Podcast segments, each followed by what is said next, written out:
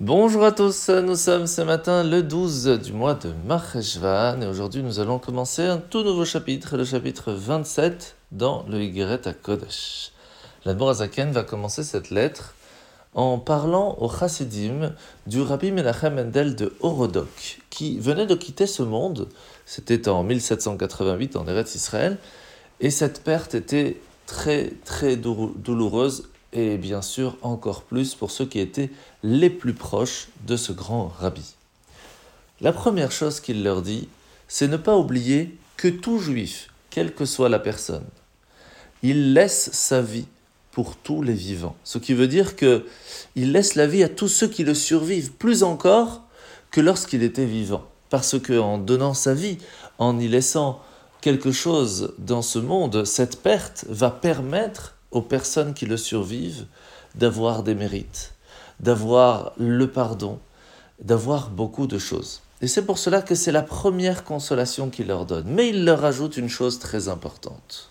Sachez que lorsqu'il s'agit d'un tzaddik qui lègue sa vie à sa génération, la vie d'un tzaddik, de façon générale, elle est basée sur trois choses. Sa émouna, sa foi, sa crainte de Dieu, la Hirat Shamaim, et son amour pour Dieu, la Avat Hashem. Lorsque ces trois choses sont présentes, sa vie n'est en fin de compte que spirituelle. Sa vie matérielle n'est qu'une possibilité d'agir dans ce monde ici-bas.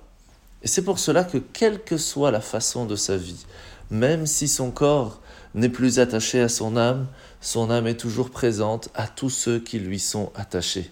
Et plus on s'attache à la foi d'Israël, plus on s'attache au rabbi, même après sa disparition physique, nous continuons d'être liés à lui et ses bénédictions continuent de nous être données, et même des fois bien plus, car il n'y a plus la limite du corps.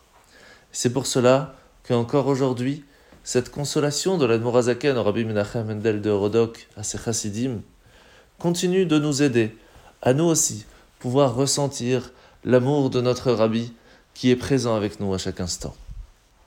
La mitzvah négative de ce matin, numéro 154, c'est l'interdiction qui nous a été faite de faire des prélèvements sur les récoltes de manière anarchique, en pensant qu'on peut faire ce qu'on veut comme on veut. Non, il y a des lois et on doit les faire dans l'ordre. La paracha de la semaine. Nous sommes donc parachat Vayera. Aujourd'hui, nous allons voir que de façon générale, eh bien Abraham était quelqu'un d'extrêmement bienveillant. La preuve, il avait ouvert un hôtel gratuit, chacun pouvait venir manger, dormir, boire, et tout cela gratuitement. Et pourtant, lorsque Hachem lui fait passer le message par les anges qu'il allait détruire la ville de Sodome et Gomorre, il vient lui parler d'une façon quand même un petit peu spéciale. Euh, il vient se présenter devant Hachem pour sauver une, une personne. Il met tout en œuvre pour pouvoir le faire. Cela nous apprend que lorsqu'il y a une personne qui est physiquement, moralement ou spirituellement en danger, on doit mettre sa façon de vivre de côté pour tout faire pour le sauver. Même si ce n'est pas les dispositions naturelles que l'on a, on doit tout faire pour pouvoir le sauver. Ça, c'est le message et le rappel de Avram Avinu. Bonne journée à tous et à demain.